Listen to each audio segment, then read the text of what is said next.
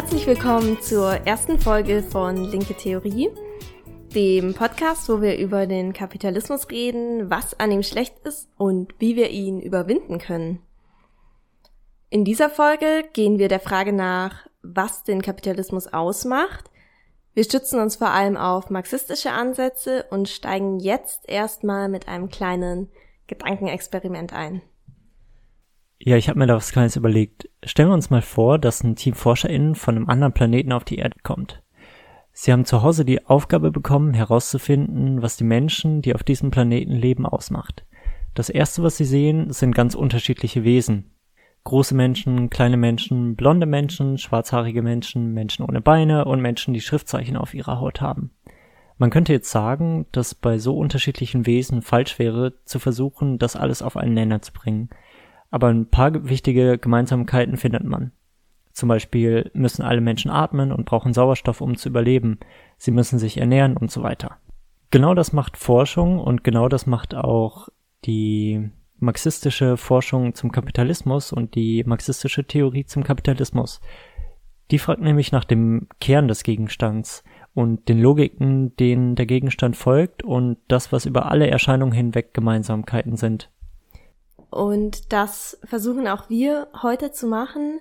Es geht uns also nicht darum, den Kapitalismus irgendwie in einer kurzen Zeitepoche oder in der jetzigen genauen Erscheinungsform anzuschauen, sondern zu schauen, was sind die Dinge, was sind die Prozesse, die den Kapitalismus über die Jahrhunderte hinweg charakterisieren. Also was sind die Grundprinzipien des Kapitalismus? Ich will noch ein kleines anderes Element mit reinbringen. Stellen wir uns vor, dass die Menschen die ForscherInnen ähm, weitgehend akzeptieren und dass sie ihnen glauben, weil die ForscherInnen auch wissenschaftlich ziemlich weit sind und deswegen ziemlich gutes Wissen vorweisen können und auch ganz gute Theorien über Menschen hervorbringen können. Stellen wir uns jetzt vor, dass diese WissenschaftlerInnen oder diese ForscherInnen aus dem, was sie bei den Menschen sehen, schließen, dass sie sagen, Menschen sind eigentlich von Grund auf gut. Menschen haben in sich was, in ihrer Biologie oder sonst wo, das sie von Grund auf gut macht.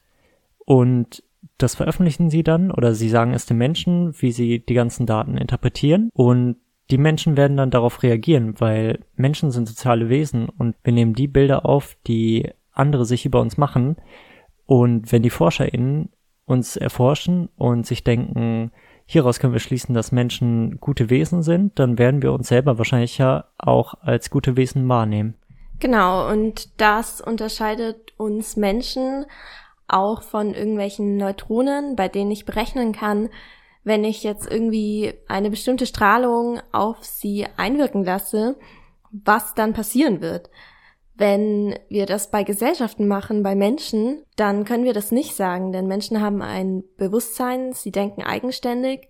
Zwar kann ich irgendwie mit Wahrscheinlichkeiten rechnen und überlegen, was wahrscheinlich passiert, aber ich kann nicht vorhersagen, was sich für Dynamiken möglicherweise entwickeln und was wirklich tatsächlich zu 100 Prozent passieren wird. Genau, und von dem Beispiel aus können wir eigentlich auch ganz gut zu einer Kritik von der herrschenden Wirtschaftslehre kommen, die die politische Ökonomie oder die Volkswirtschaftslehre nicht als Sozialwissenschaft sieht, sondern sie als eine Art äh, weitere Naturwissenschaft sieht.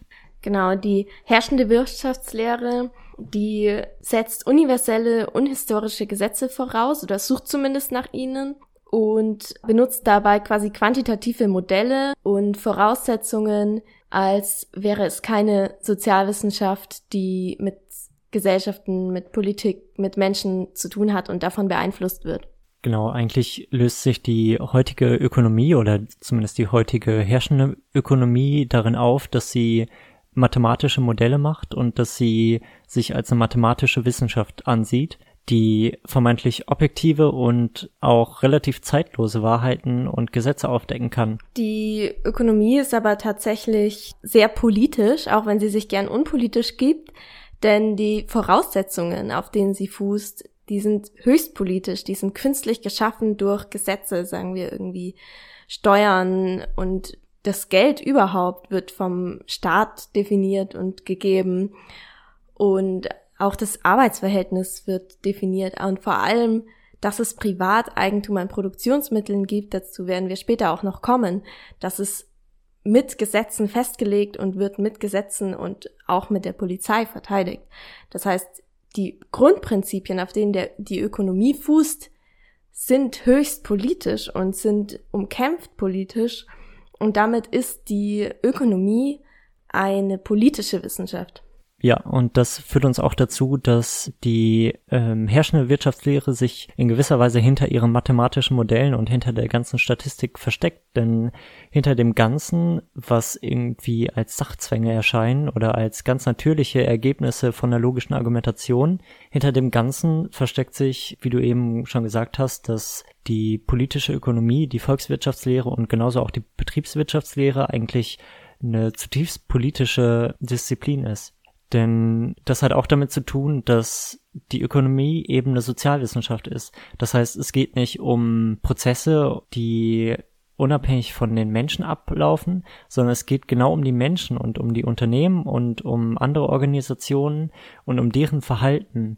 Und all das wird beeinflusst von den historisch bestimmten gesellschaftlichen Bedingungen, von der Gesellschaft, in der wir leben und von den verschiedenen Zwängen, Sachzwängen, von den verschiedenen Einflüssen, in denen wir leben. In den Blick genommen werden müssen deswegen auch die unterschiedlichen Stellungen, die Menschen einnehmen in der Wirtschaft. Es gibt nämlich nicht einfach nur Menschen, die auf einer gleichen Ebene stehen und die gleiche Interessen haben, sondern es gibt verschiedene Positionen in der Wirtschaft, die Menschen einnehmen. Manche besitzen vielleicht Produktionsmittel oder haben sehr viel Einkommen, haben sehr viel Geld.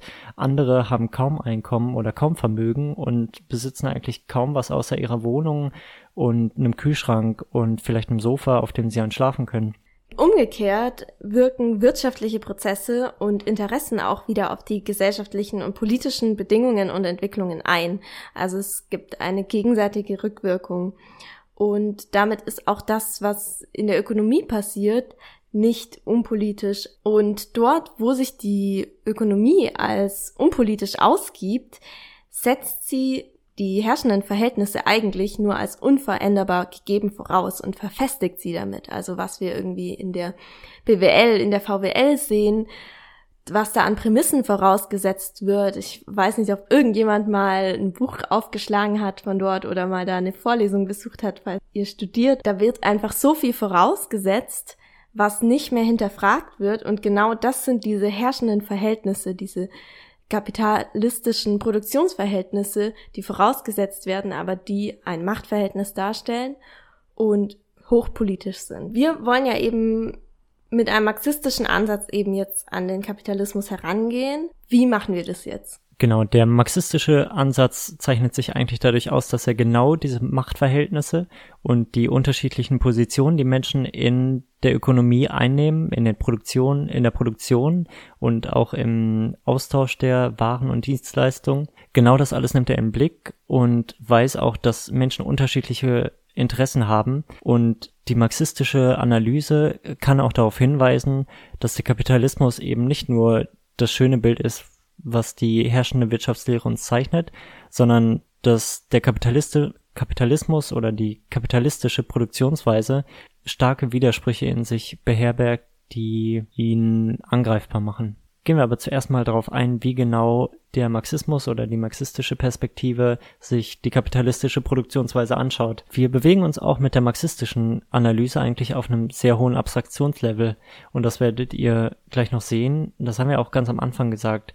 Wir wollen nicht die kapitalistische Produktionsweise anschauen, wie sie sich heute in diesem Jahr äh, gestaltet. Und wir wollen auch nicht alle verschiedenen Einflussfaktoren betrachten, sondern wir wollen die wesentlichen, grundlegenden und auch die zeitübergreifenden Faktoren in den Blick nehmen, die über die gesamte Existenz des Kapitalismus leitend waren.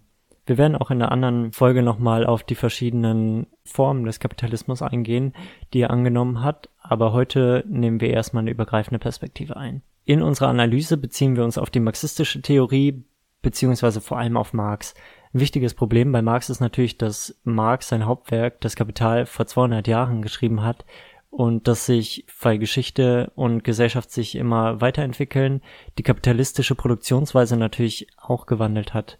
Vieles, was wir bei Marx hören, ist mittlerweile in den Hintergrund gerückt, während anderes hinzugekommen oder wichtiger geworden ist. Ja, trotzdem ist Marx für uns als Ausgangspunkt unverzichtbar und das ist so, weil die Vergangenheit erstens immer in der Gegenwart auch mit enthalten ist. Die Gegenwart ist ja nichts, was einfach da ist, sondern sie ist gewachsen und entspringt aus einer Gesellschaft, die davor schon da war. Und zweitens, und das ist der weitaus wichtigere Punkt, wir leben immer noch im Kapitalismus und in der kapitalistischen Produktionsweise, die einen Kern besitzt, auf den wir immer stoßen werden, egal wie sie sich gewandelt hat und wie sich die Gesellschaft weiterentwickelt hat, hat die kapitalistische Produktionsweise immer noch einen Kern, auf den wir dann eben jetzt auch eingehen wollen, die, solange der Kapitalismus besteht, auch bestehen bleibt. Wir haben jetzt die ganze Zeit von der kapitalistischen Produktionsweise gesprochen, was ein bisschen ungewöhnlich ist, weil eigentlich, wenn man über den Kapitalismus spricht, dann nennt man ihn auch bei diesem Namen, und zwar Kapitalismus. Was aber genau ist die kapitalistische Produktionsweise? Wenn von der kapitalistischen Produktionsweise gesprochen wird, geht es nicht um die gesamte Gesellschaft, sondern es geht vor allem darum, wie produziert wird und wie die produzierten Waren und Dienstleistungen dann verteilt werden. Es geht also nicht um die kapitalistische Gesellschaft, die sich dann vielleicht noch daraus ergeben könnte. Marx spricht von Gesellschaften, in denen die kapitalistische Produktionsweise herrscht. Und damit verweist er darauf, dass die kapitalistische Produktionsweise durchaus auch schon vorher bestehen konnte, ohne dass sie eben die herrschende war. Sie wird aber dann zur herrschenden Produktionsweise, wenn die Mehrheit der Menschen auf Waren angewiesen sind, die kapitalistisch hergestellt werden. Genau, und dadurch, dass Marx eben darauf hinweist, dass selten eine kapitalistische Produktionsweise in der gesamten Gesellschaft vorkommt, sondern dass zwar eine Produktionsweise herrschend ist, aber gleichzeitig noch andere Produktionsweisen existieren können, können wir auch den Kapitalismus ein kleines bisschen besser verstehen. Denn auch aktuell ist der Kapitalismus, auch wenn es so scheint, nicht weltumspannend, sondern die kapitalistische Produktionsweise existiert gleichzeitig mit anderen nicht kapitalistischen Produktionsweisen und ein besonderes Merkmal von der kapitalistischen Produktionsweise ist, dass er mit denen nicht unbedingt in Konflikt gerät, sondern dass er die sich auch nutzbar machen kann, um selber weiter zu wachsen um sel und um selber weiter zu bestehen. Genau, also das bedeutet, der, die kapitalistische Produktionsweise ist zwar die herrschende, aber solange es eben nicht kapitalistische Produktionsweisen gibt, die den Kapitalismus oder kapitalistische Logiken nicht behindern, sondern vielleicht sogar unterstützen und vielleicht sogar von dem Kapitalismus nutzbar gemacht werden können, ist das kein Widerspruch. Zum Beispiel in der feministischen, marxistischen Analyse wird da oft Hausarbeit hergenommen. Das ist eigentlich keine kapitalistische Organisation von Arbeit, weil Hausarbeit keine Lohnarbeit ist. Trotzdem kann sie aber weiter bestehen, weil auch der Kapitalismus davon profitieren kann, dass eben eine Person im Haushalt kostenlos und ohne Lohn die Kindererziehung macht und die arbeitende Person des Haushalts pflegt und der Person quasi den Rücken frei hält, weil dadurch diese Person ausbeutbarer wird. Wir werden jetzt noch näher auf die kapitalistische Produktionsweise eingehen, aber um euch das Ganze ein bisschen leichter zu machen, wollen wir erstmal eine kurze Definition von der kapitalistischen Produktionsweise geben. Und zwar ist die kapitalistische Produktionsweise dadurch gekennzeichnet, dass das Eigentum an den wichtigsten Produktions- und Zirkulationsmitteln Einzelpersonen gehört. Und dabei liegt der Fokus darauf, Gewinn zu erzielen und dadurch das eigene Kapital zu vergrößern, beziehungsweise auch das Fremdkapital. Zentral ist dabei die Ware und die Warenform.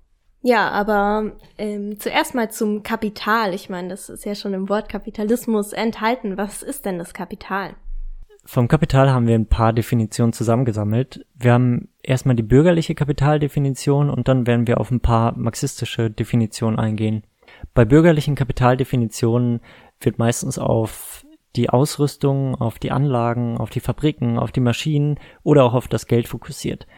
Die VWL zum Beispiel sieht Kapital, beziehungsweise sie nennt es Realkapital, als die Ausrüstung und die Anlagen an, die genutzt werden, um ein Gut zu produzieren.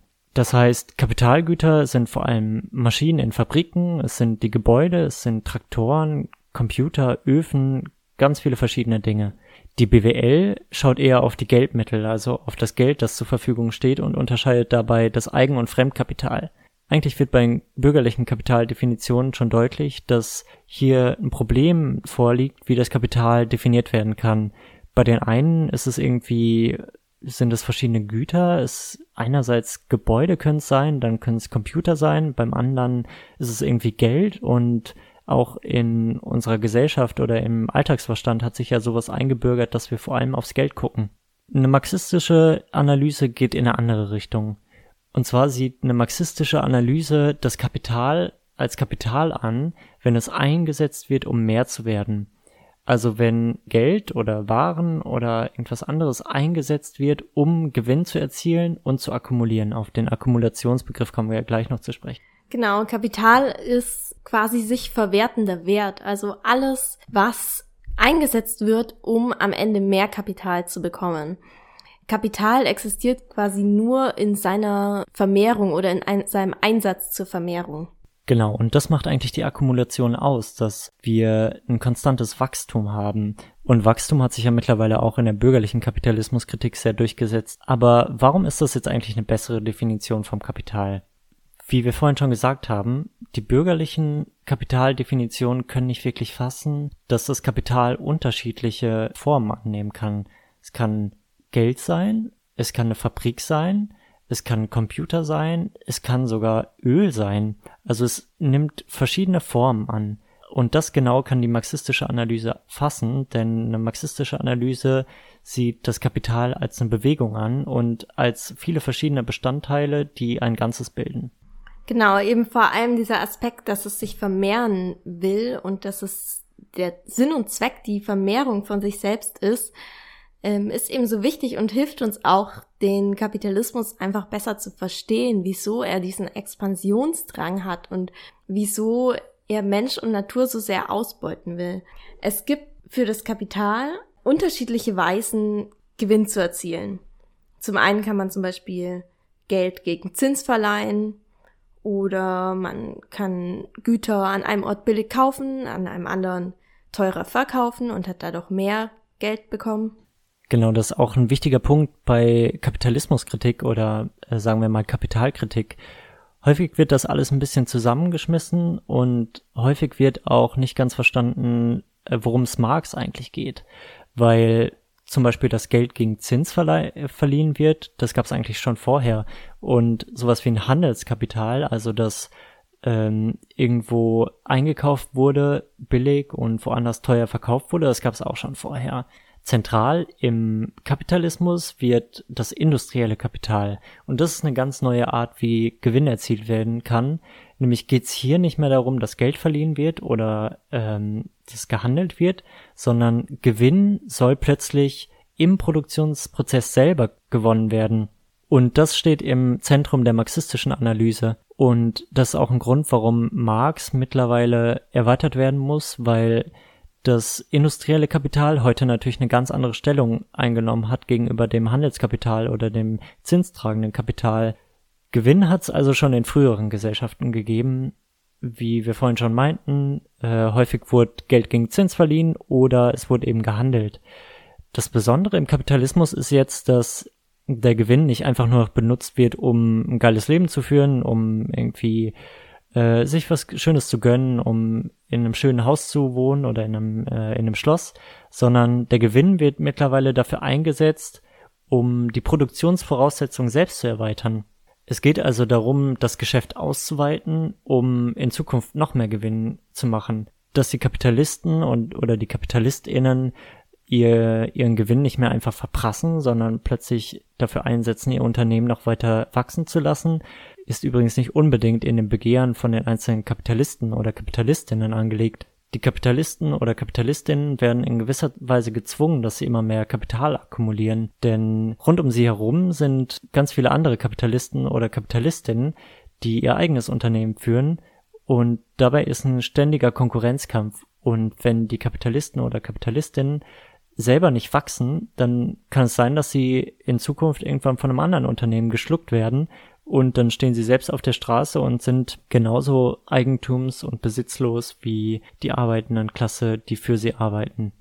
Genau, und dieser Drang eben immer besser zu sein und immer mehr zu machen, damit man bloß nicht abgehängt wird, der zwingt eben die Kapitalisten dazu, immer größer zu werden und immer mehr zu akkumulieren. Und das ist eben, das verweist eben auch auf diesen Expansionsdrang des Kapitals. Hier haben wir übrigens nochmal einen anderen Punkt, der Marx ein bisschen einschränkt und auf den wir in der Zukunft sicher nochmal eingehen werden. Und zwar haben wir in der Entwicklung des Kapitalismus sehr viele Monopole auf und äh, abgehen sehen. Und wenn Monopole sich bilden, ist diese Konkurrenz zwischen den KapitalistInnen gar nicht mehr so gegeben. Das heißt, wenn wir Monopolkapitalismus haben, ändern sich die Grundvoraussetzungen, unter denen KapitalistInnen existieren und damit auch der Zwang zur Akkumulation. Jetzt aber zurück zum Kapital. Einerseits hatten wir irgendwie, dass Kapital Bewegung ist. Zum anderen kann es ja irgendwie Geld oder Güter gleichzeitig sein. Kannst du das nochmal genauer erklären, woher das kommt? Genau, das ist auch nochmal ein spannender Bestandteil von der marxistischen Theoriebildung, das vor allem David Harvey anführt. Und zwar ist das Kapital eben beides. Also einerseits ist es eine Bewegung, ist es ein Fluss, der ständig wechselt von verschiedenen einzelnen ähm, Zuständen. Andererseits nimmt es aber natürlich materielle Form an. Mal ist es Geld, mal ist es eine Ware.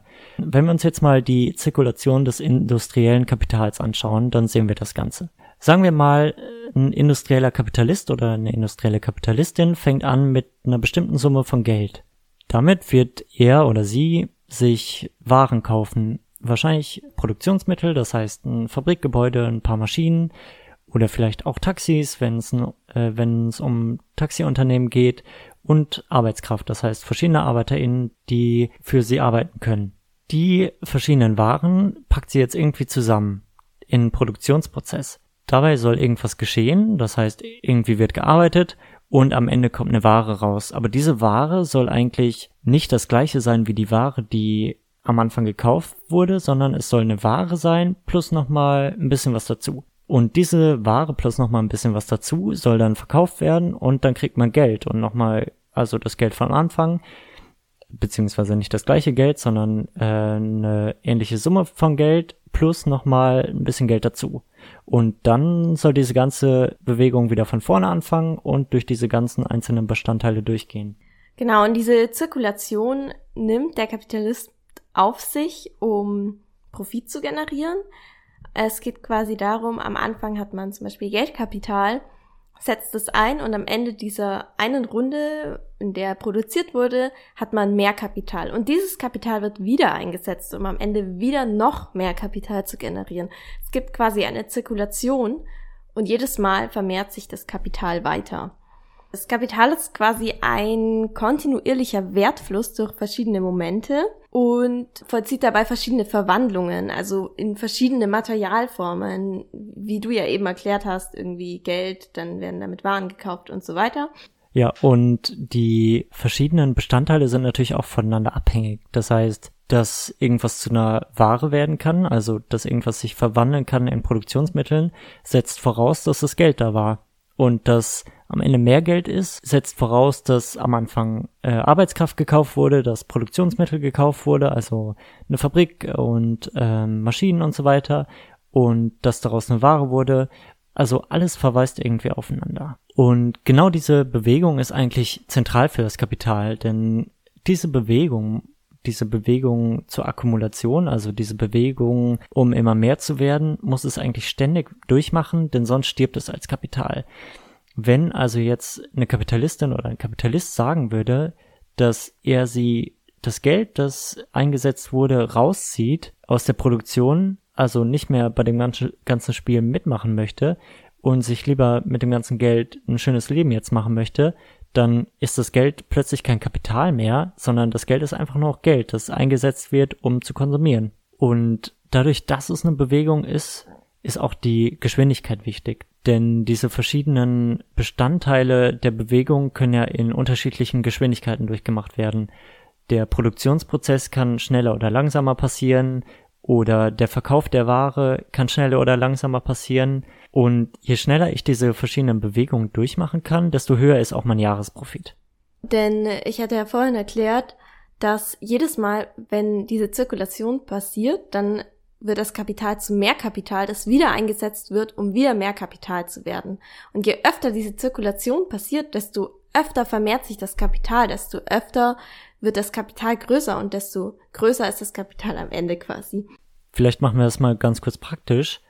Und zwar nehmen wir mal an, dass wir eine, Marx nennt das Umschlagszeit, nehmen wir an, dass wir eine Umschlagszeit von einem Jahr haben. Das heißt, jemand kauft Arbeitskräfte und Produktionsmittel, lässt produzieren und lässt damit eine Ware herstellen und verkauft danach diese Ware wieder. Und diese ganze Bewegung von Geld zu mehr Geld dauert ein Jahr lang und am Ende hat er oder sie, sagen wir mal, 10.000 Euro mehr. Wenn der oder die Kapitalistin es jetzt schafft, dass diese Bewegung des Kapitals zwei oder dreimal passieren kann im Jahr, indem zum Beispiel die Produktion abgekürzt wird oder die Ware schneller verkauft wird, dann ist im Jahr der Gewinn nicht mehr bei 10.000 Euro, sondern bei 20, 30 oder noch mehr 1.000 Euro. Einfach dadurch, dass die Produktion oder die, der Verkauf schneller passieren konnte. Genau, und damit diese Geschwindigkeit möglichst groß ist, ist es auch wichtig, dass die Übergänge in der Zirkulation problemlos sind. Also, dass es quasi keine Barrieren in dieser Zirkulation und in der Produktion gibt.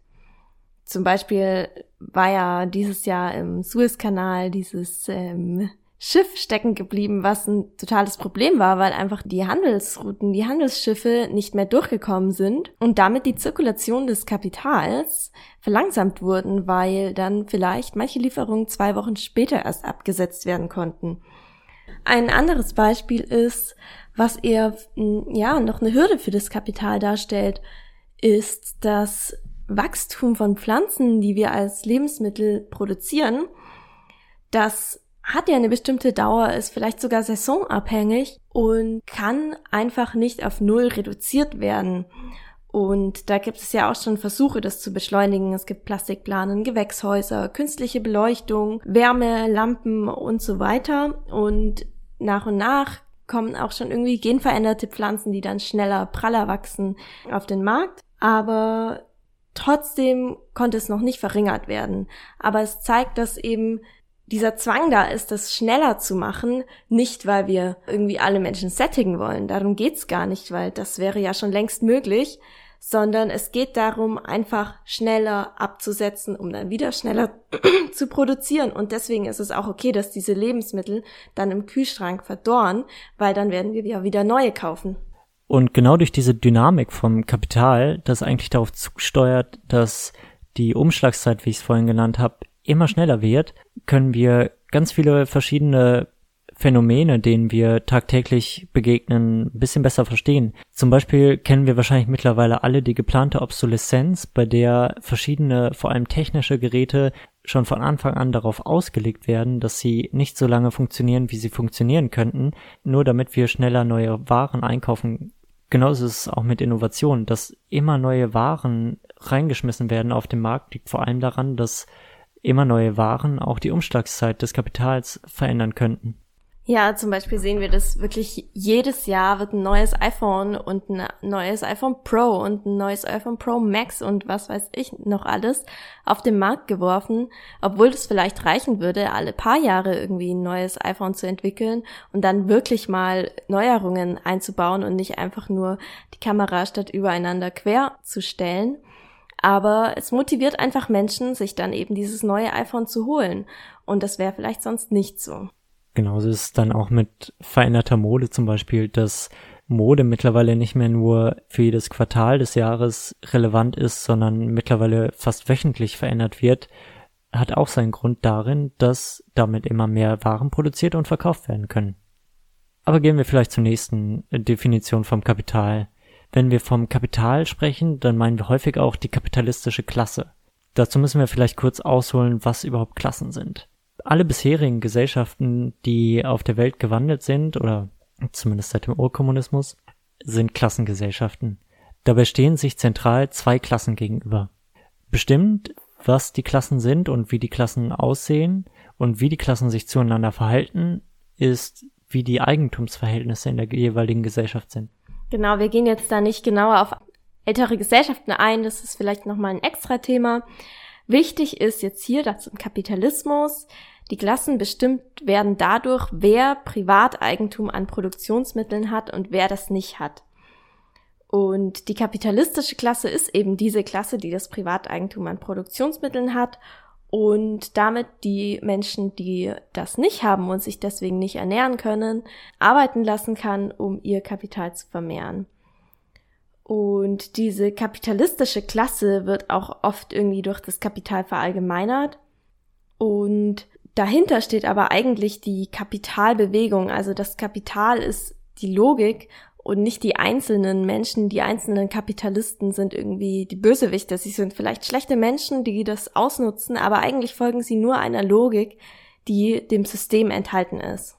Wir wollen noch eine letzte Deutung des Kapitals mit reinbringen, die zwar auch aus dem marxistischen Bereich kommt, aber ein bisschen abweicht von dem, was andere sich darunter vorstellen.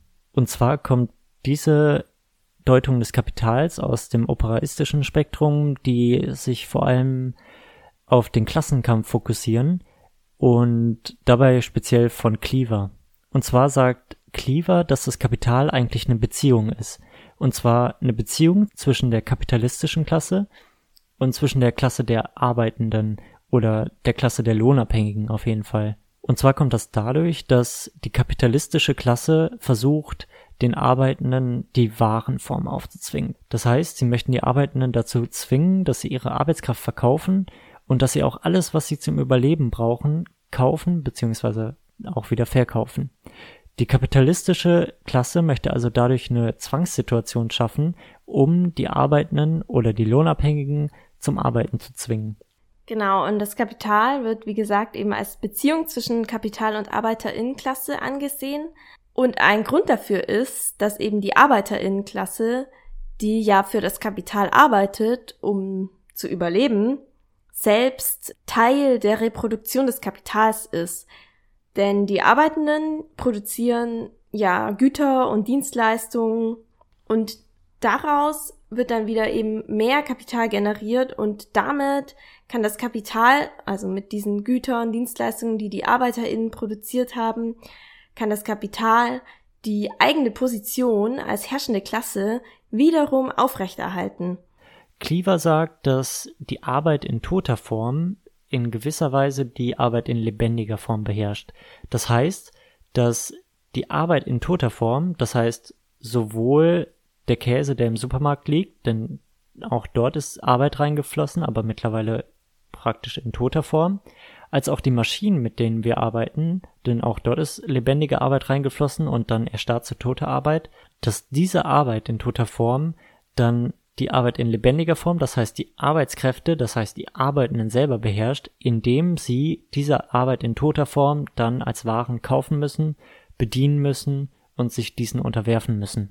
Ich meine, das klingt jetzt ein bisschen kompliziert, aber die Grundaussage davon ist, dass ja dieses diese Arbeit und der Arbeiterinnenklasse ja selbst dafür zuständig ist, dass dieses Klassenverhältnis aufrechterhalten wird und dieses Klassenverhältnis sich reproduziert. Genau, und das impliziert natürlich dann auch die widerspenstige Position der Arbeiterinnenklasse, denn wenn die selber Teil des Kapitals sind, dann können sie sich auch von innen dagegen wehren. Wir haben die Definition einfach mal aufgenommen, nicht weil wir sie für korrekt halten, aber weil sie zumindest einen wichtigen Bestandteil mit reinnimmt, nämlich dass das Klassenverhältnis selber reproduziert wird, indem die Arbeitenden für die kapitalistische Klasse arbeiten, die kapitalistische Klasse dann die Arbeitsprodukte aufnimmt, verkauft und dadurch die eigene Position sichert. Die Arbeit in toter Form, von der Cleaver spricht, begegnet uns im Alltag meistens als eine Ware. Das heißt, wenn wir in den Supermarkt gehen, dann sehen wir überall Waren.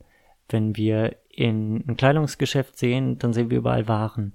Eigentlich begegnet uns im Kapitalismus, wenn wir rausgehen, jeden Tag so gut wie nur Waren und andere Menschen. Aber vielleicht sollten wir kurz erstmal sprechen, was ist überhaupt eine Ware?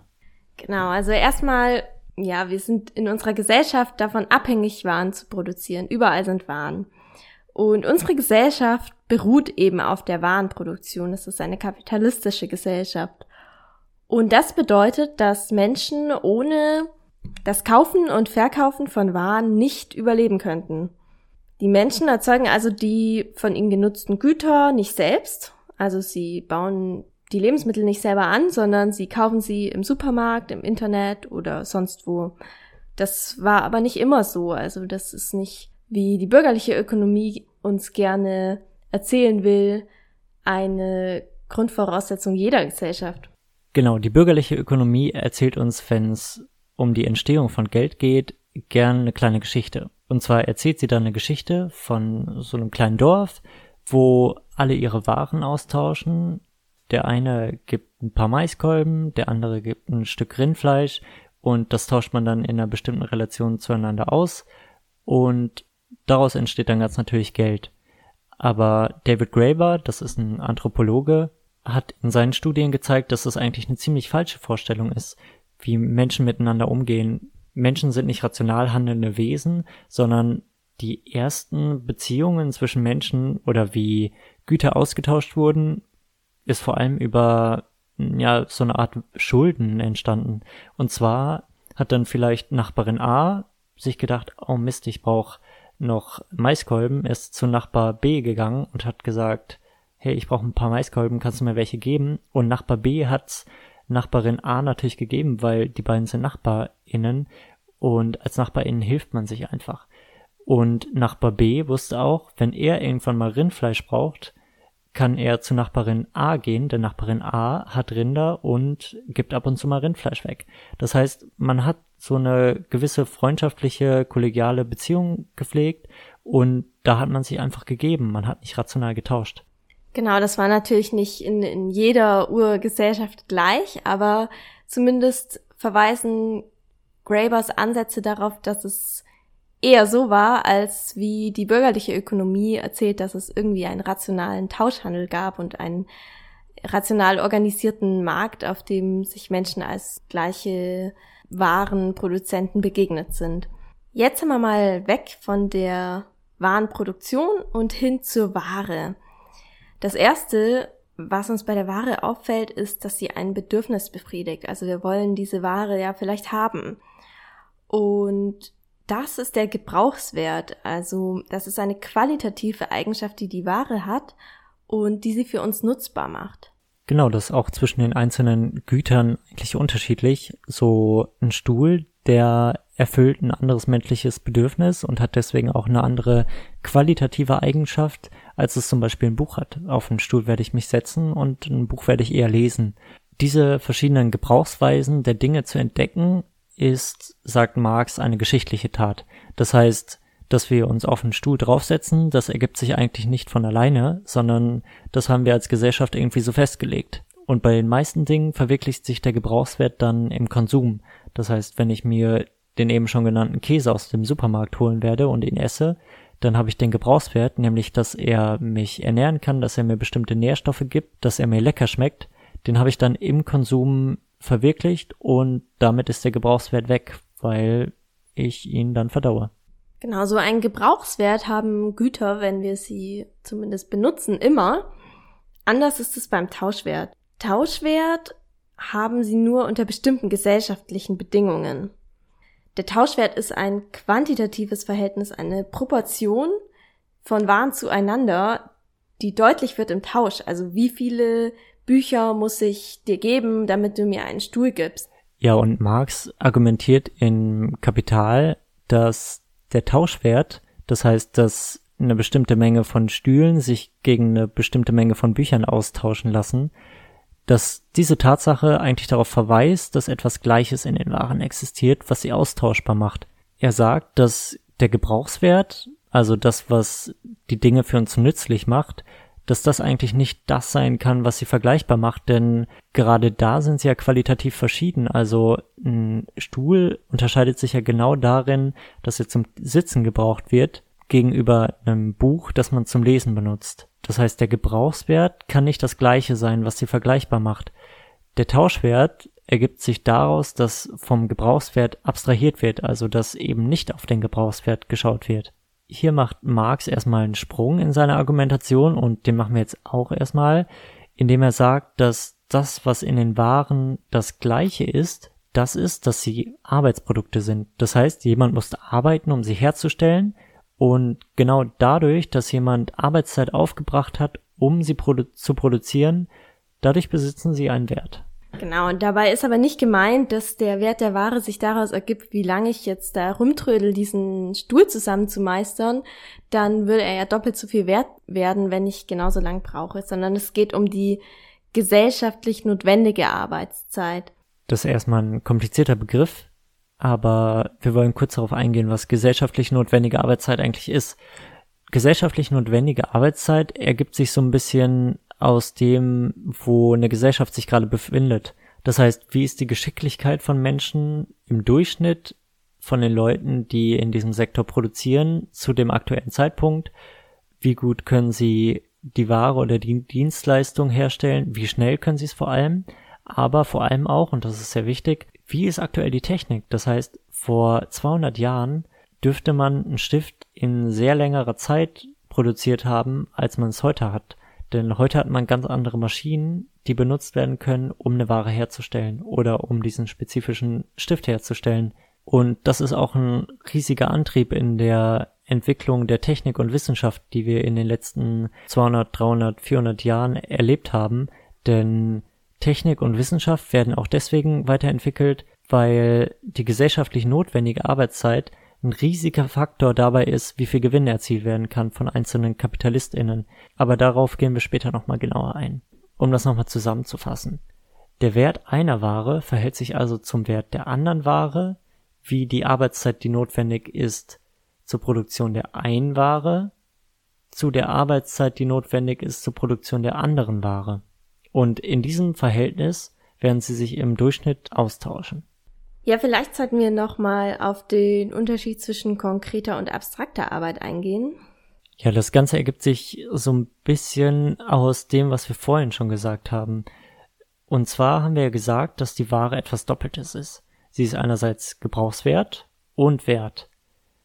Aber wenn die Ware etwas Doppeltes ist, dann muss auch die Arbeit, die diese Ware produziert, zwei Seiten haben. Das heißt, in gewisser Weise muss die Arbeit einerseits die Ware als Gebrauchswert produzieren, andererseits muss sie aber auch Wert produzieren. Marx sagt dazu, dass die Arbeit einerseits die Verausgabung menschlicher Arbeitskraft im körperlichen Sinne ist, also die ganz konkrete Arbeit, die ich vollführe, zum Beispiel Tischlerei oder auch Taxifahrerei, aber andererseits ist sie auch abstrakt menschliche Arbeit und da bildet sie den wahren Wert als abstrakt menschliche Arbeit wird genau davon abstrahiert, was diese konkrete Arbeit eigentlich macht und wie sie aussieht. Und es wird einfach nur darauf fokussiert, dass es hier darum geht, dass eine Person Arbeitszeit aufgebracht hat. Und hier haben wir so eine kleine Spaltung in der marxistischen Theorie und wir werden in unserem Podcast wahrscheinlich noch ein paar Mal drauf stoßen. Und zwar die Frage, wie genau wird eigentlich konkrete Arbeit zur abstrakten Arbeit? Passiert das schon während der Warenproduktion oder passiert das erst, wenn Menschen miteinander handeln und dadurch eigentlich ihre Arbeit miteinander gleichsetzen. Aber wir werden auf jeden Fall nochmal eine Folge zum Arbeitswert oder zur Werttheorie machen, je nachdem, aus welcher Richtung man kommt und darauf genauer eingehen. Genau, wir haben jetzt den Wert der Ware auf dem Markt eben als Tauschwert beschrieben, der sich aus der gesellschaftlich notwendigen Arbeitszeit ergibt.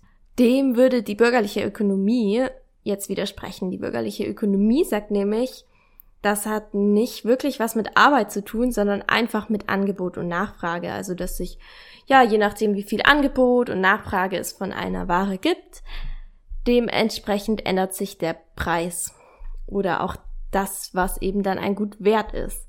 Ja, Marx räumt zwar ein, dass Angebot und Nachfrage eine Rolle spielen, aber der Punkt ist, dass sie nicht erklären, warum Schuhe eben im Durchschnitt teurer sind als Papier. Also auch wenn sich Angebot und Nachfrage eben im Gleichgewicht dann befinden und sich auf einen Preis geeinigt haben, dann gibt es immer noch einen Unterschied zwischen dem, was ein Schuh wert ist und dem, was ein Papier wert ist. Die marxistische Theorie würde dann eben sagen, dass die Produktion von Wert dem vorausgeht. Also die Produktion von Wert wird durch die Arbeit ähm, verwirklicht und auf dem Markt wird dann quasi die, der Preis ausgehandelt und das innerhalb eines Rahmens, da spielen dann Angebot und Nachfrage schon noch eine Rolle, aber der Rahmen wird eben vorgegeben von dem Wert des Produkts.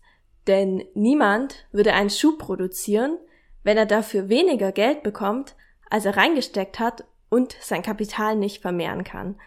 Und das definiert sich eben dadurch, was der Wert ist. Und deswegen kann die Angebots- und Nachfragekurve nichts über den Wert eines Produktes aussagen. Kommen wir nochmal kurz zurück zur Warenform. Die war ja auch bei Cleaver relativ zentral. Und jetzt können wir vielleicht auch nochmal genauer da reinschauen. Denn dass alles zur Ware geworden ist und dass die Menschen nicht mehr einfach selbst produzieren können, was sie zum Überleben brauchen, das führt in gewisser Weise auch dazu, dass das Verhältnis zwischen kapitalistischer Klasse und zwischen Arbeiterinnenklasse immer neu hergestellt wird. Denn die Arbeitenden werden immer wieder zum Arbeiten gezwungen. Die kapitalistische Klasse bekommt immer wieder neuen Gewinn. Die Arbeitenden müssen Waren kaufen, anstatt selber das herzustellen, was sie zum Überleben brauchen und deswegen sich aus der Arbeit abkapseln zu können. Genau, aber dieses Verhältnis gibt's eben nicht schon immer, sondern es ist spezifisch für den Kapitalismus und ist geschichtlich entstanden. Ja, wir wollen da jetzt nicht so genau drauf eingehen, denn wir werden uns die Geschichte des Kapitalismus, wie gesagt, nochmal genauer anschauen. Vielleicht an der Stelle nur kurz. Marx spricht zum Beginn der kapitalistischen Produktionsweise von der sogenannten ursprünglichen Akkumulation. Dabei nimmt er Adam Smith so ein bisschen aufs Korn, der nämlich davon gesprochen hatte, dass zum Beginn der kapitalistischen Produktionsweise ein paar Leute einfach härter gearbeitet haben und deswegen so eine ursprüngliche Akkumulation von Reichtum geschehen ist und dass diese Leute deswegen verdient haben, dass sie jetzt mehr haben und deswegen verdient haben, dass sie zur kapitalistischen Klasse gehören. Marx weist aber darauf hin, dass das Ganze gar nicht so gewaltlos stattgefunden hat, sondern dass die Bauern und Bäuerinnen, die vorher noch Land besessen haben, um die Ernährung, die sie gebraucht haben, selbst herzustellen, dass die jetzt auf einmal enteignet wurden und deswegen ohne Land waren und praktisch dazu gezwungen wurden zu arbeiten oder ihre Arbeitskraft zu verkaufen und alles, was sie brauchten, als Waren zu kaufen. Genau, es gab da eben so eine Bodenreform und da wurde eben alles Land privatisiert. Die Menschen konnten jetzt nicht einfach mehr an eine bestimmte Stelle gehen und sagen, okay, ich baue jetzt hier Möhren an und ähm, Kartoffeln und kann mich davon ernähren, sondern sie mussten, wenn dann dieses Land kaufen oder eben pachten, oder sie konnten sich einfach Waren kaufen. Für alle drei Möglichkeiten, sich zu ernähren, haben sie Geld gebraucht. Und dieses Geld konnten sie nur bekommen, indem sie ihre Arbeitskraft als Ware verkauft haben. Und sie waren jetzt zwar frei, sie waren nicht mehr leibeigene Bauern und Bäuerinnen, aber sie waren eben auch frei von diesem Land, das sie vorher bestellt haben. Sie waren jetzt frei von den Produktionsmitteln und damit gezwungen, ihre Arbeitskraft zu verkaufen. Hier wollen wir kurz versuchen, aus dem eurozentristischen Bild ein bisschen auszubrechen, denn im Kolonialismus hat sich das Ganze ein bisschen anders dargestellt. In Europa ist ja gerade die Situation, dass die ehemaligen Bauern und Bäuerinnen dazu gezwungen wurden, ihre Arbeitskraft als Ware zu verkaufen und alles andere auch als Ware zu kaufen. Im Kolonialismus war es teils eher so, dass die Macht der herrschenden Klasse dadurch entstanden ist, dass die Warenform nicht vollständig durchgesetzt wurde. Denn häufig war es so, dass die Menschen noch einen Großteil des Überlebensnotwendigen selbst herstellen konnten und dass deswegen weniger Lohn gezahlt werden konnte. Dass die Menschen ihre Arbeitskraft verkaufen mussten, wurde dann hier eher dadurch durchgesetzt, dass direkter Zwang eingesetzt wurde oder dass Steuern eingeführt wurden, damit die Menschen Geld verdienen mussten, um dann die Steuern bezahlen zu können. Generell müssen wir darauf hinweisen, und wir werden auch später in anderen Folgen nochmal darauf eingehen, dass die Situation für Länder in der imperialistischen Peripherie häufig eine andere ist als für die Länder im imperialistischen Zentrum. Genau, und es war auch in den kolonisierten Ländern und Gebieten natürlich nicht einheitlich und gleich und auch über die Jahrhunderte hinweg hat sich das total verändert und es gab verschiedene Arten und Weisen, Herrschaft auszuüben und auszubeuten. Aber das ist eben ein Aspekt, der in kolonialen Gebieten oft so war, dass die Menschen gleichzeitig noch ihre Subsistenzmittel selber angebaut haben und sich selbst ernähren konnten und dann der Lohn gedrückt werden konnte, zumindest da, wo es Lohnarbeit gab. Ich glaube, wir können daraus auch was Wichtiges für den antikapitalistischen Kampf lernen, denn häufig versuchen Menschen ja dem kapitalistischen Wachstumszwang und der Warenform zu entkommen, indem sie einfach selber im Garten ein paar Tomaten anbauen und alles, was sie eben an Lebensmitteln brauchen. Aber wir sehen im Kolonialismus, dass die Warenform eigentlich nicht immer das Zentrale ist, sondern das kapitalistische System als Ganzes. Denn solange die kapitalistische Klasse und die kapitalistische Produktionsweise fortbesteht, ist es relativ egal, ob so ein paar Menschen ihre eigenen Lebensmittel herstellen, denn wenn sie ihre eigenen Lebensmittel herstellen, kann es auch einfach dazu führen, dass der Lohn gesenkt wird. Denn die ArbeitgeberInnen werden dann sagen, ja, aber ihr habt ja alles Lebensnotwendige und alles, was ihr jetzt darüber noch braucht, dafür kriegt ihr ein bisschen Lohn, aber letztendlich seid ihr versorgt. Und häufig zielen antikapitalistische Maßnahmen darauf, einzelne Symptome des Kapitalismus zu lösen, aber nicht das kapitalistische System als Ganzes umzustürzen. Und das kapitalistische System als Ganzes wird immer seine Wege finden, solange es besteht, denn, wie wir vorhin schon gesagt haben, der Kern des Kapitalismus ist die Kapitalakkumulation. Der Kern des Kapitalismus ist nicht die Warenform und die Warenform ist nur ein Mittel, derer sich die kapitalistische Klasse bedient, aber sie wird im Notfall auch auf andere Mittel zurückgreifen. Wir haben vorhin schon angesprochen, dass die Besonderheit in der kapitalistischen Produktionsweise darin liegt, dass Gewinn im Prozess des industriellen Kapitals hergestellt wird. Das heißt nicht durch Handel und nicht durch zinstragendes Kapital, sondern dadurch, dass etwas produziert wird. Marx zeichnet in seinem Hauptwerk das Kapital nach, wie Gewinn beim industriellen Kapital entstehen kann. Das Ziel ist ja, dass Geld eingesetzt wird von einem industriellen Kapitalisten oder einer industriellen Kapitalistin, dass dafür Waren gekauft werden und dass die Ware dann am Ende wieder verkauft wird und man mehr Geld hat, als man am Anfang hatte. Marx argumentiert jetzt, dass es auf gesamtgesellschaftlicher Ebene nicht möglich ist, dass alle KapitalistInnen einfach ihre Waren über Wert verkaufen, denn wenn zum Beispiel jetzt ein Kapitalist oder eine Kapitalistin die Ware über Wert verkauft, dann kriegt er oder sie mehr Geld, als ihm oder ihr zusteht. Und das Ganze wird dann durch die durch die Gesellschaft weitergetragen und kommt am Ende auch wieder zurück zu ihm oder ihr. Das heißt, Marx geht davon aus, dass alle Waren zu ihrem Wert verkauft werden.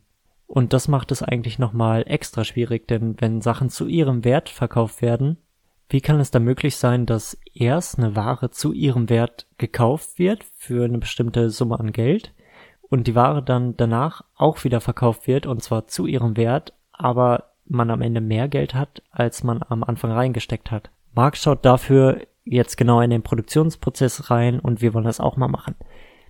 Im Produktionsprozess, und wir gehen jetzt ganz klassisch von, äh, von FabrikarbeiterInnen aus, aber es lässt sich auch ganz gut auf andere ArbeiterInnen und Angestellte übertragen. In der Fabrik haben wir verschiedene Arbeitende, die ihre Arbeitskraft einsetzen und wir haben verschiedene Produktionsmittel. Das heißt, wir haben das Fabrikgebäude, wir haben Maschinen, wir haben Rohstoffe, wir haben Strom und so weiter. Marx sagt, dass der Wert der Produktionsmittel eigentlich eins zu eins auf den Wert der Ware übertragen wird. Das heißt, gehen wir mal davon aus, dass der Kapitalist oder die Kapitalistin eine Maschine kauft für 10.000 Euro und diese Maschine produziert 10.000 Waren in ihrer gesamten Lebenszeit. Das heißt, von ihrem Wert wird sich ein Euro übertragen auf die Ware. Aber hierdurch kann eigentlich kein Mehrwert entstehen, den wir ja brauchen, um am Ende mehr Geld zu haben. Um das Rätsel zu lösen, nimmt Marx jetzt die Arbeitskraft in den Blick. Und das Zentrale ist, wir wollen da jetzt nur kurz drauf eingehen, weil wir auch in einem anderen Podcast nochmal genauer darauf eingehen. Das Zentrale ist, dass die wahre Arbeitskraft mehr Wert produziert, als sie selber, selber wert ist. Das heißt, sie kann an einem Tag mehr an Wert produzieren, als sie selber braucht, um zu überleben. Der Arbeitstag ist also in gewisser Weise aufgeteilt in zwei Teile. Es gibt den einen Teil, der die notwendige Arbeit umfasst. Das heißt, das ist die Arbeit, die notwendig ist, um Waren oder Dienstleistungen zu produzieren, die sich dann für so viel Geld verkaufen lassen, wie der Kapitalist oder die Kapitalistin aufgebracht hat, um den Lohn zu bezahlen. Darüber hinaus wird aber nochmal mehr Arbeit geleistet. In dieser Zeit der Mehrarbeit wird mehr Wert produziert. Und dieser Mehrwert ist dann das, woraus der Kapitalist oder die Kapitalistin Profit schöpfen kann. Genau, und dieser Mehrwert kann auf verschiedene Arten und Weisen gesteigert werden. Zum einen kann der absolute Mehrwert gesteigert werden, indem die, ja, der Arbeitstag verlängert wird. Das bedeutet, dass mehr Zeit für mehr Arbeit aufgewendet wird und dadurch auch ganz einfach mehr Mehrwert herausfließt. Auf der anderen Seite kann auch der relative Mehrwert gesteigert werden. Ich meine, irgendwann hat der Arbeitstag ein Ende, entweder durch gesetzliche Schranken oder aber auch weil der Tag ein Ende hat, weil die Arbeitskraft sich reproduzieren muss, also schlafen und ernähren und so weiter. Und der relative Mehrwert bedeutet, dass die Produktivität der Arbeit gesteigert wird, also das, was in der Arbeitszeit, die die Arbeitskraft leistet, produziert wird. Und das kann zum Beispiel passieren durch bessere Maschinen, aber auch durch bessere Koordination der Arbeitenden. Und das zeigt uns eben auch schon, wieso gerade im Kapitalismus die Bedeutung von Technik und Wissenschaft so groß ist. Um den Gewinn noch ein bisschen besser zu verstehen, wollen wir uns noch kurz bei Schumpeter bedienen. Der hatte nämlich noch ein paar Sachen eingebracht, die sich unserer Meinung nach zwar gut eingliedern lassen in die Marxische Theorie, aber zumindest ein paar Kleinigkeiten darüber hinaus bringen. Und zwar hat er gesagt, dass Gewinn auch dadurch entstehen kann, dass sogenannte neue Kombinationen durchgesetzt werden. Das heißt, man kann zum Beispiel auch Gewinn dadurch bekommen, dass man ein neues Gut produziert oder dass man eine neue Qualität von einem bestehenden Gut produziert. Oder, was sich auch beim relativen Mehrwert von Marx wiederfindet, dass eine neue Produktionsmethode eingeführt wird und dadurch Sachen schneller oder besser produziert werden. Was auch möglich ist, dass zum Beispiel ein neuer Absatzmarkt gefunden wird, dass eine neue Bezugsquelle von Rohstoffen oder Halbfabrikaten gefunden wird oder dass generell die gesamte Landschaft der Unternehmen neu organisiert wird. Zum Beispiel, was wir vorhin schon angesprochen hatten, dass ein Unternehmen eine Monopolstellung einnimmt und dadurch Gewinn abschöpfen kann. Es gibt also verschiedene Gewinnarten. Es gibt den Handelsgewinn, was wir angesprochen hatten, das zinstragende Kapital, das durch den Verleih von Zinsen Gewinn produziert. Es gibt den Mehrwert, der bei Marx angesprochen wird.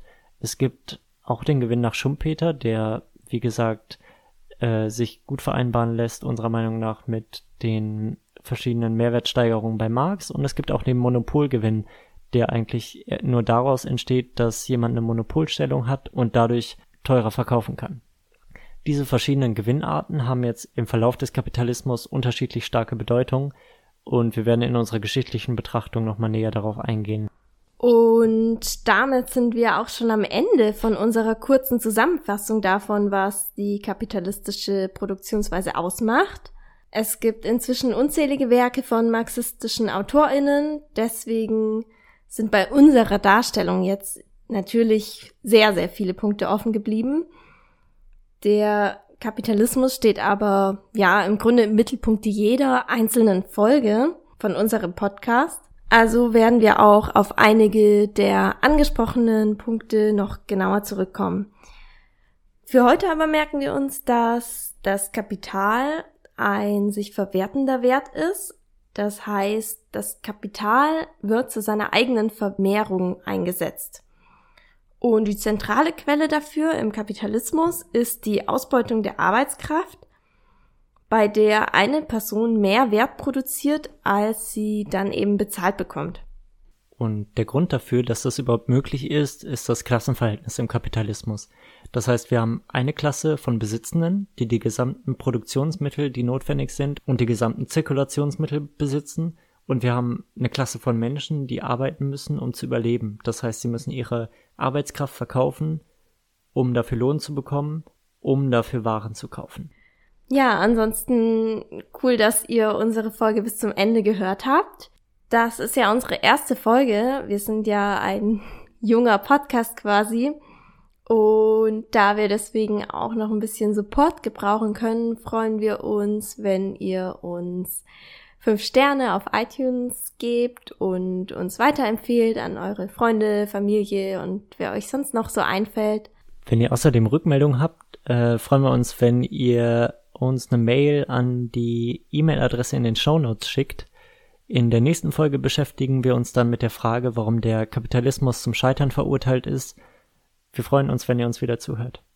Außerdem grüßen wir unsere guten Freunde und Sponsoren Che Guevara, Fidel Castro und alle anderen KämpferInnen in der Sierra Maestra.